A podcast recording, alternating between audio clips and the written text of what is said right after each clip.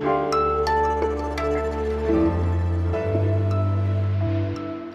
Und ich schon wieder, diesmal mit dem Update an diesem Montag, den 30. Oktober.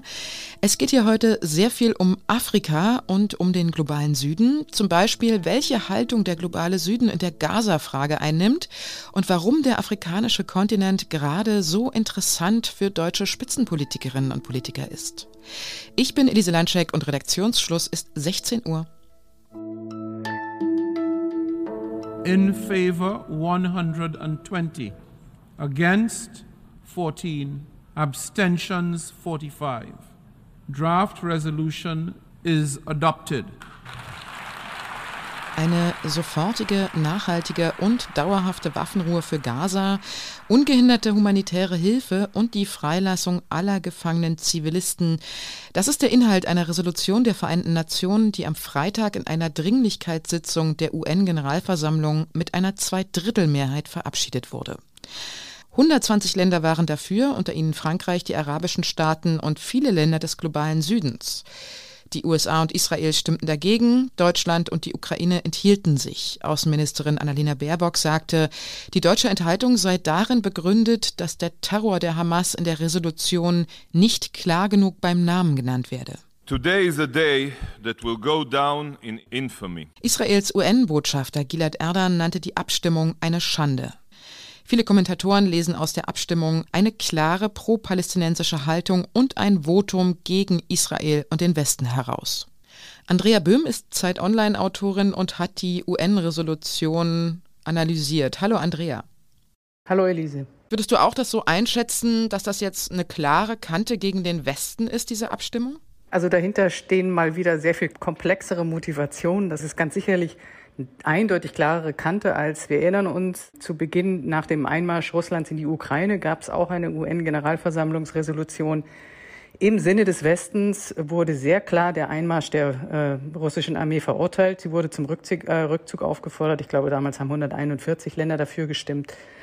Und äh, hier zeigt sich ganz klar, dass die Deutungshoheit solcher geostrategischer Krisen durch die USA und auch durch Europa, die ist zunehmend verloren gegangen. Du hast es aber schon erwähnt. Ich meine, auch die EU ist in dieser Frage extrem zerstritten. Gerade die Länder des sogenannten globalen Südens haben ja für die Resolution gestimmt. Warum? Man muss das ein bisschen unterscheiden oder unterteilen. Also wir haben da den Block der arabischen Länder. Ich glaube, hinter den Kulissen ist ziemlich klar, dass vor allem die Regierungen, aber ich glaube auch viele Bürger und Bürgerinnen in arabischen Ländern entsetzt waren über diese Attacke der Hamas dass viele Regierungen unglaublich wütend waren über die Kettenreaktion, die das ausgelöst hat. Dass jetzt aber natürlich auch eine massive Empörung auch auf den Straßen sich breit macht über die Abriegelung des Gazastreifens, über die extrem massive militärische Reaktion Israels. Die Abriegelung, muss man auch ganz klar sagen, ist in diesem Ausmaß ein Verstoß gegen das Völkerrecht. Und gleichzeitig haben diese arabischen Länder natürlich auch Angst, dass sich initiiert durch diese Proteste gegen die israelische Politik und die Militäroperation in Gaza jetzt wieder neue soziale politische Proteste gegen sie selber richten könnten. Das ist mal das eine. Und in Afrika ist es ein bisschen komplizierter. Wir haben Länder wie Kenia und Ghana, die eindeutig äh, den Hamas-Terror verurteilt haben. Kenia hat selbst Erfahrungen mit islamistischem Terror, mit Al-Shabaab. Die haben aber auch für die Resolution gestimmt. Auch hier merkt man einfach, eine enorme Empathie für die ähm, Zivilbevölkerung im Gazastreifen.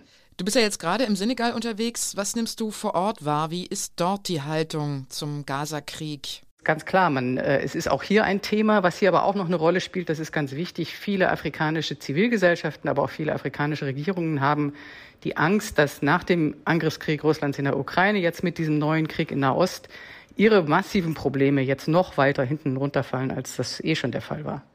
Ich danke dir, Andrea. Danke dir. Am 7. Oktober haben Hamas-Terroristen das Supernova-Festival in der israelischen Wüste überfallen. Die Deutsch-Israelin Shani Luke galt seitdem als vermisst. Zuletzt kursierte noch ein Video von ihr, halbnackt und regungslos auf einem Pickup mit Hamas-Kämpfern. Jetzt gab das israelische Militär bekannt, Shani Luke ist tot. Ihre Mutter bestätigte das und sagte, sie habe Informationen, wonach ihre Tochter vermutlich schon gleich am 7. Oktober erschossen wurde. Das Auswärtige Amt geht von weiteren deutschen Opfern aus. Shani Luk wurde 22 Jahre alt. Afrika steht bei der deutschen Spitzenpolitik offenbar hoch im Kurs. Den Anfang machte Bundeskanzler Olaf Scholz. Gestern ist er zu einer dreitägigen Reise nach Nigeria und Ghana aufgebrochen. Es folgte heute Bundespräsident Steinmeier. Er ist in Tansania gelandet und fährt dann weiter nach Sambia. Das Triplett der Afrika-Reisenden perfekt macht Innenministerin Nancy Faeser mit ihrer Reise nach Marokko.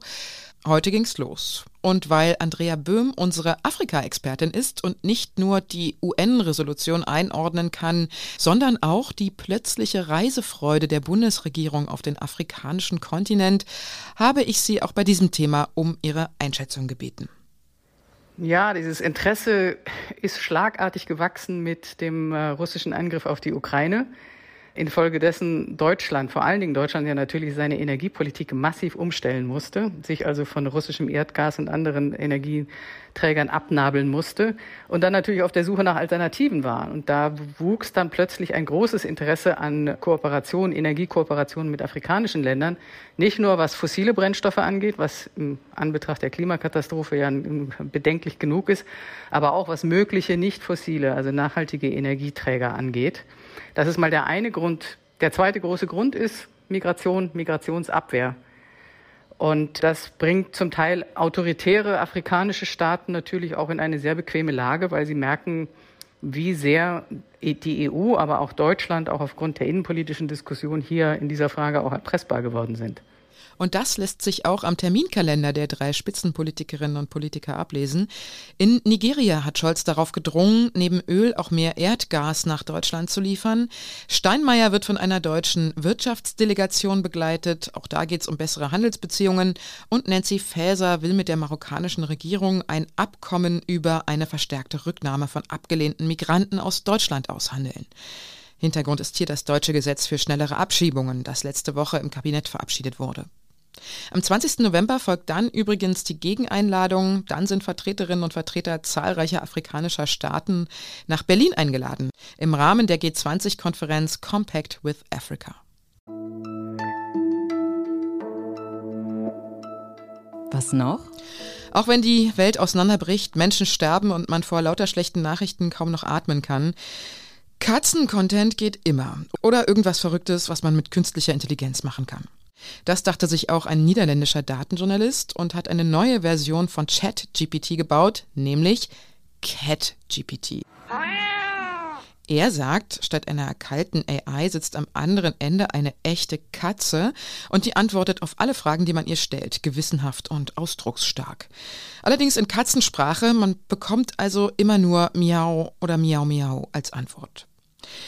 Coole Idee, dachte sich ein anderer Nerd und programmierte gleich hinterher eine andere CatGPT, die heißt CatGPT Fur. Das ist eine weiterentwickelte Variante der ersten Fassung und dort kann die Katze immerhin auf Englisch auf Fragen antworten und schickt auch noch lustige Fotos und Memes dazu.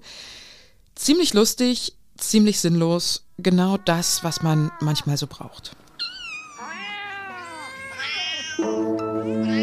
Und das war's mit dem Was jetzt Update für heute. Morgen hören Sie meine Kollegin Azadeh Peschman. Dort geht es unter anderem um die sehr schwierige humanitäre Lage in Gaza. Unsere Mailadresse für Ihre Anmerkungen, Fragen, vielleicht auch Lob oder was immer Sie loswerden wollen, ist wasjetzt.zeit.de. Ich wünsche Ihnen noch eine schöne Woche. Ihre Elise Landcheck. Für so eine Collage hinten einfach mal fünf Minuten nur Katzenmiau-Videos gucken, ist manchmal auch ganz entspannt.